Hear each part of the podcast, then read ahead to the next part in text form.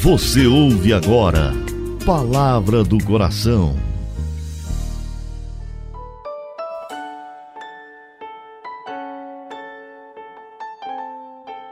Em nome do Pai, do Filho e do Espírito Santo. Amém. Meu Senhor e meu Deus, eu creio firmemente que estás aqui, que me vês, que me ouves.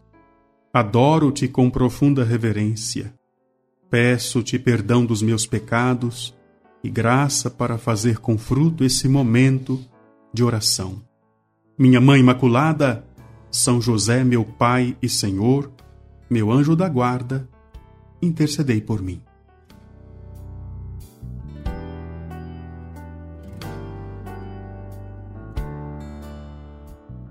Seja bem-vindo, bem-vinda.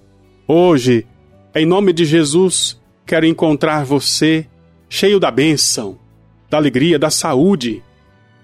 Estou em oração por você que deixou o seu nome aqui na Rádio Coração Fiel, pedindo a nossa intercessão pelo seu casamento, pelo seu comércio, pela sua saúde. São tantos os pedidos que chegam até nós. E eu quero garantir a você, a comunidade de coração fiel intercede por você. Fazemos as nossas orações, as laudes, as vésperas e as completas, rezando o breviário, o terço da divina providência, o terço da divina misericórdia, o rosário mariano. Em todos esses momentos de oração, lembramos você. Estamos juntos e queremos nos ajudar mutuamente. Porque é isso que devemos fazer nesse mundo. Hoje eu quero ajudar você a fazer uma reflexão que para alguns é cheia de esperança, para outros cheia de amargor.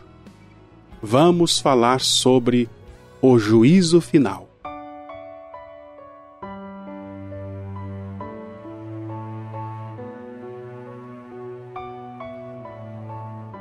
O Evangelho de São Mateus, no capítulo 25, narra o episódio em que nosso Senhor Jesus Cristo explica como será, no final dos tempos, o momento do juízo final. Um dia, o Senhor Jesus voltará glorioso.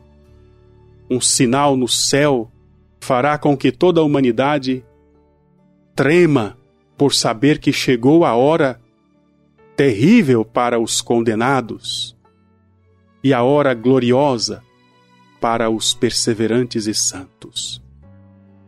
O texto sagrado mostra o Divino Redentor sentado no seu trono como justo juiz e colocando à sua direita os santos e à sua esquerda os condenados.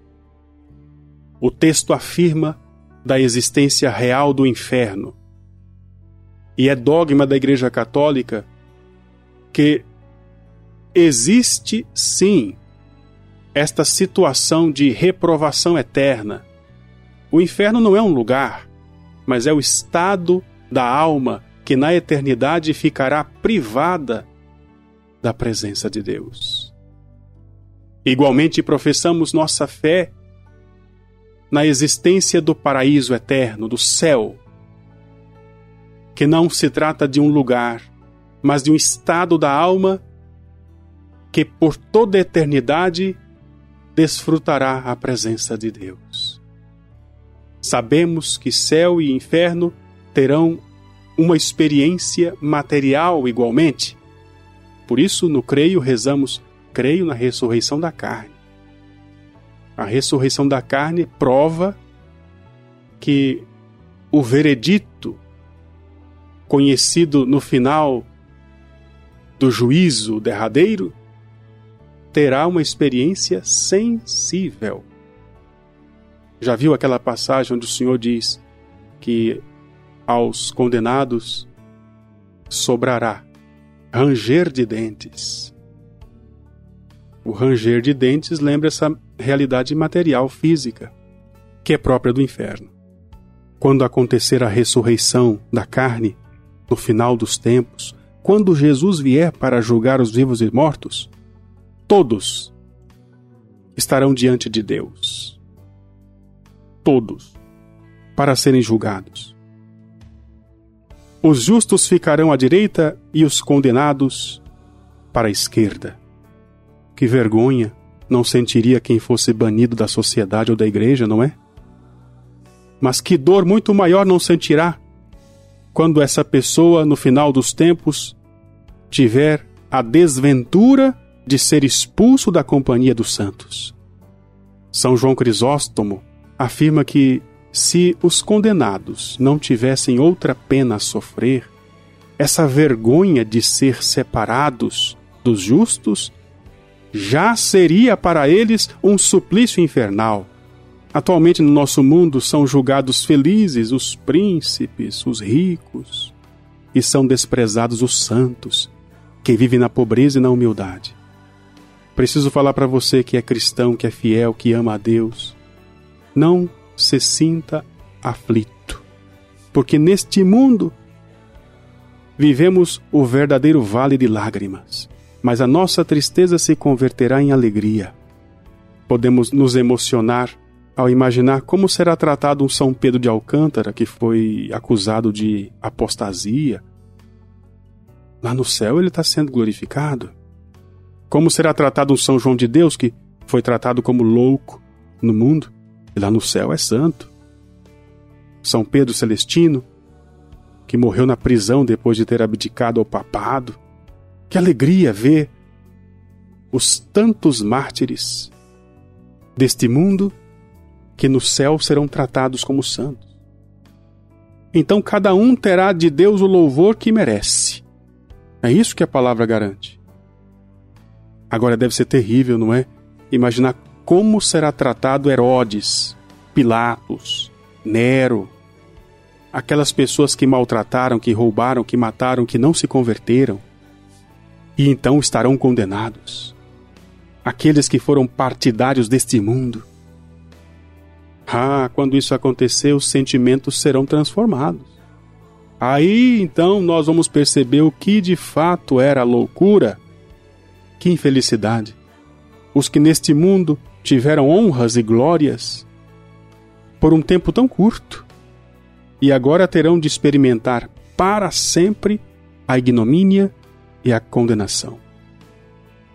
Os escolhidos serão colocados à direita, ou seja, no lugar de honra. Eles serão elevados sobre as nuvens, junto com os anjos. Estarão no céu. E os condenados, como um rebanho de cabritos, destinado ao matadouro, serão empurrados para a esquerda, condenados para sempre. Deixa eu perguntar uma coisa a você. Na hora do juízo final, de que lado você estará? À direita, com os escolhidos? Ou à esquerda, com os condenados? Seja qual for a sua decisão, viva o tempo atual para justificar a sua posição na hora que Jesus voltar. Vamos orar.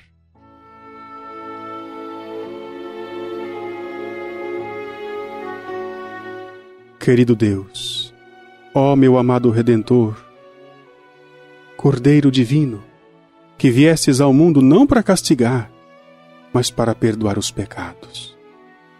Ah, perdoai-me sem demora, antes que chegue o dia em que deveis ser meu juiz. Se eu então viesse a perder-me, à vossa vista, ó doce Cordeiro, que me tendes aturado com tanta paciência. A vossa vista seria o inferno do meu inferno. Ah, perdoai-me, repito, perdoai-me sem demora, com o socorro da vossa mão misericordiosa. Fazei-me sair do precipício onde me fizeram cair os meus pecados. Arrependo-me, ó soberano bem, de vos ter ofendido tantas vezes. Amo-vos, ó meu juiz, que tanto me haveis amado. Suplico-vos, pelos méritos de vossa morte, que me deis uma graça tão eficaz que me torne de pecador em santo. Prometestes atender a quem vos roga. Não vos peço bens terrenos. Peço-vos a vossa graça, o vosso amor e nada mais. Atendei-me, ó meu Jesus, pelo amor que me dedicastes, morrendo por mim na cruz. Meu amado juiz, sou um culpado, mas um culpado que vos ama mais que a si próprio. Tende piedade de mim.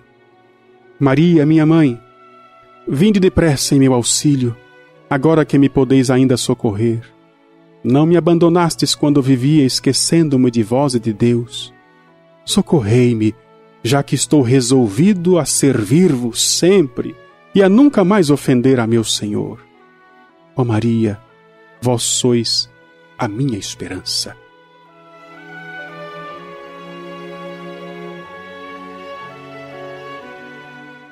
Dou-te graças, meu Deus, pelos bons propósitos, afetos e inspirações que me comunicasses nesta meditação. Peço-te ajuda para pô-los em prática. Minha Mãe Imaculada, São José, meu Pai e Senhor, meu anjo da guarda, intercedei por mim. Desça sobre você a bênção de Deus Todo-Poderoso, Pai, Filho e Espírito Santo. Amém.